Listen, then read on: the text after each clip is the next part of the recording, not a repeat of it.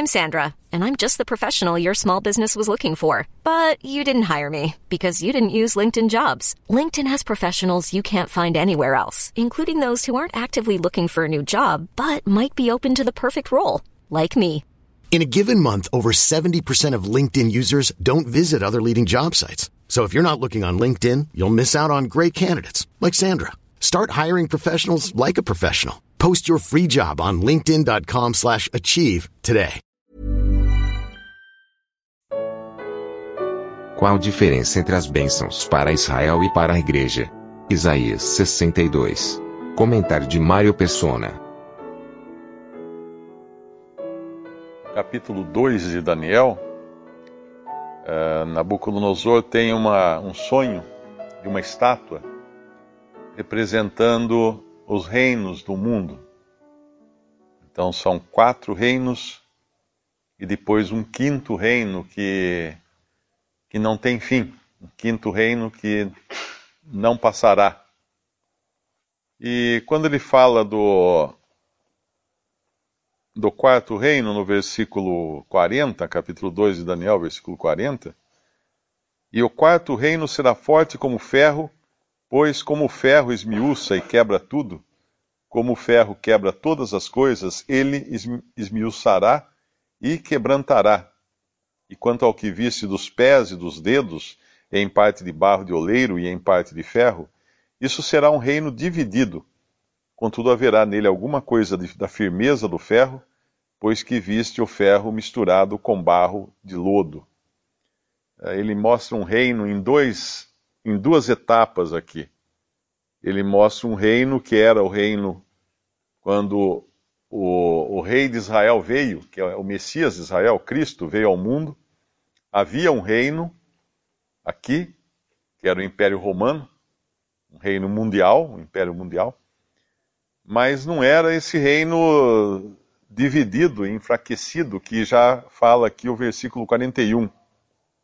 Era uma, ah, uma, uma pré, né, um, um, um pré-reino do versículo 41. Uh, ah, então não foi naquele tempo em que Cristo foi recebido como rei, ele não foi recebido como rei, o reino não se estabeleceu, ficou em mistério, uh, o reino estava entre os judeus, mas não se estabeleceu aqui na terra. Mas então, depois disso, esse reino volta, mas como um reino dividido, do versículo 41 de Daniel 2, misturado barro com, com, com ferro, o ferro fala do poder, da autoridade, o barro nos fala de humanidade. E no versículo 44, mas nos dias destes reis, na verdade, eu creio que são os reis desse reino dividido, o Deus do céu levantará um reino que não será jamais destruído. E este reino não passará a outro povo. Esmiuçará e consumirá todos estes reinos e será estabelecido para sempre. Então, quando a gente fala do futuro de Israel e das bênçãos reservadas em Israel, elas não acontecem a não ser em conexão com esse reino, com Cristo e o seu reino. Porque é, é, é ele que vai fazer essa diferença na história de, de Israel. É ele quem vai dar o pleno cumprimento às profecias feitas a, a respeito de Israel. E é o que nós estamos vendo no capítulo 62 de, de Isaías. Quando o Senhor aparece aqui, no versículo 1, obviamente é Isaías profetizando, mas ele profetiza no Espírito de Cristo, e ele, ele começa intercedendo por Sião. Por amor de Sião me não calarei, e por amor de Jerusalém me não aquietarei, até que saia a sua justiça como um resplendor e a sua salvação como uma tocha acesa, e as nações verão a tua, a tua justiça e todos os reis a tua glória, e chamar-te-ão por um nome novo que a boca do Senhor nomeará. Então é ele aqui o centro de tudo. É sempre bom a gente lembrar que nada acontece sem Cristo, nem nas bênçãos reservadas à igreja, nos lugares celestiais, que são uh, que, as bênçãos que estão reservadas nele para nós, né?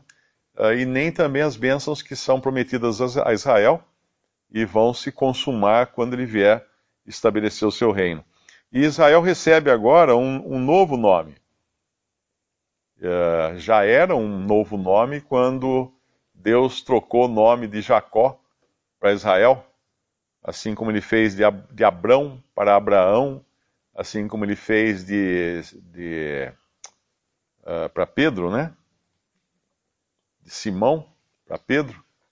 Uh, o novo nome denota um novo caráter, uma nova identidade agora que Israel tem. Mas é interessante nós repararmos que, enquanto a igreja, todas as suas bênçãos são celestiais e estão associadas a Cristo apenas e ao céu, as bênçãos reservadas para Israel, elas são terrenas e elas estão associadas, obviamente, a Cristo como Messias e Rei de Israel, mas à terra também. Tanto é que quando ele se casa aqui, nessa, nessa passagem, uh, a terra envolvida no casamento, o versículo 4, no final do versículo, fala assim: Porque o Senhor te, se agrada de ti e a tua terra se casará. Deus não vê o povo de Israel uh, dissociado da terra. Sempre que Israel é visto, a terra é vista junto com Israel. Porque foi assim que Deus determinou para esse povo, um lugar na terra, e é um lugar que tem tudo a ver com ele, com esse povo. Então, por isso que essa união aqui, ela se dá na terra e com, com Cristo. E aqui é interessante também que uh, alguns confundem, né? Muitos cristãos acreditam que isso aqui esteja falando da igreja, porque está falando de um noivo, está falando de uma noiva, está falando de um casamento, e a gente sabe que tudo isso vai acontecer também com a igreja. Mas fica muito claro que nada aqui tem ligação com o céu. A igreja, tudo tem ligação com o céu. Aqui nada tem ligação com o céu. Quando a gente vê no versículo, por exemplo, uh, ah, 8, Jurou o Senhor pela sua mão direita e pelo braço da sua força: Nunca mais darei o teu trigo por comida aos teus inimigos, nem os estranhos beberão o teu mosto em que trabalhaste. Isso não faz qualquer sentido se for aplicado à igreja. Não faz sentido algum, porque não, nunca a igreja esteve na terra associada ao que ela planta e colhe, ao alimento aqui. Não a igreja aqui é peregrina, mas Israel sim, porque Israel tudo tem a ver com a terra. E nós nunca podemos dizer que os inimigos da igreja uh, fizeram proveito do, do, do, trigo que deveria ser da igreja, que a igreja trabalhou para produzir, ou do vinho, do mosto que a igreja produziu. Não, não tem nada a ver, é tudo terreno aqui. E assim é com Israel também. E um outro detalhe também importante é no versículo o versículo 4. Nunca mais te chamarão desamparada, nem a tua terra se, denomina, se denominará jamais assolada. Para aplicar isso para a igreja, teria que fazer uma ginástica muito grande. Porque a, a igreja nunca foi desamparada. Nunca a igreja foi desamparada. Obviamente, o, o testemunho cristão na terra, esse foi arruinado pela mão do homem, mas a igreja nunca foi desamparada. Cristo, Cristo ama a igreja, e lá a gente vai em Efésios, Efésios capítulo 5, ele diz assim, versículo 25. Vós, maridos, amai vossas mulheres, como também Cristo amou a igreja e a si mesmo se entregou por ela, para a santificar, purificando-a com a lavagem da, da água pela palavra, para a apresentar a si mesmo igreja gloriosa, sem mácula, nem ruga, nem coisa semelhante, mas santa e irrepreensível. E mais à frente fala, porque nunca ninguém aborreceu a sua própria carne, antes alimenta e sustenta, como também o Senhor a igreja porque somos membros do seu corpo. Então, essa, essa associação orgânica da, da igreja com Cristo, né, que é membro, nós somos membros do corpo de Cristo, significa que nós nunca fomos desamparados. Cristo nunca nos deixou de lado, como igreja. Porém, Israel sim. Lá em, em Romanos capítulo 11, nós vemos uh, falar de Israel. Capítulo 11, versículo, versículo 25. Porque não quero, irmãos, que ignoreis este segredo, ou mistério, para que não presumais de vós mesmos que o endurecimento veio em parte sobre Israel, até que a plenitude dos gentios haja entrado. E assim todo Israel será salvo, como está escrito: De Sião virá o libertador e desviará de Jacó as impiedades. Este será o meu conserto com eles quando eu tirar os seus pecados. Então hoje, Deus colocou à parte, ou um endurecimento em parte, ou uma cegueira em parte uh, em Israel. É claro que Deus está uh, cuidando também do seu povo terreno, né? não deixou ele uh, deixar de existir. Mas, como fala lá em, em Isaías, nós podemos inferir que Deus sim desamparou Israel e sim assolou, permitiu que Israel fosse assolada.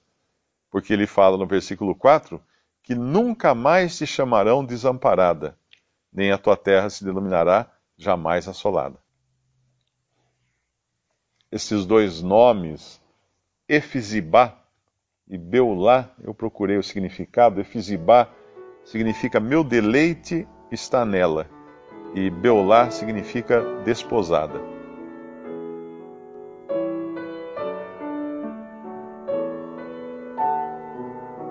Visite respondi.com.br. Visite também 3minutos.net.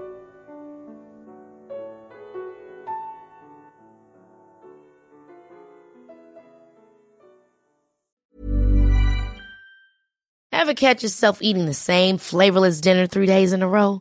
Dreaming of something better? Well, HelloFresh is your guilt-free dream come true, baby. It's me, Kiki Palmer. Let's wake up those taste buds with hot, juicy pecan crusted chicken or garlic butter shrimp scampi. Mm. Hello Fresh. Stop dreaming of all the delicious possibilities and dig in at HelloFresh.com. Let's get this dinner party started.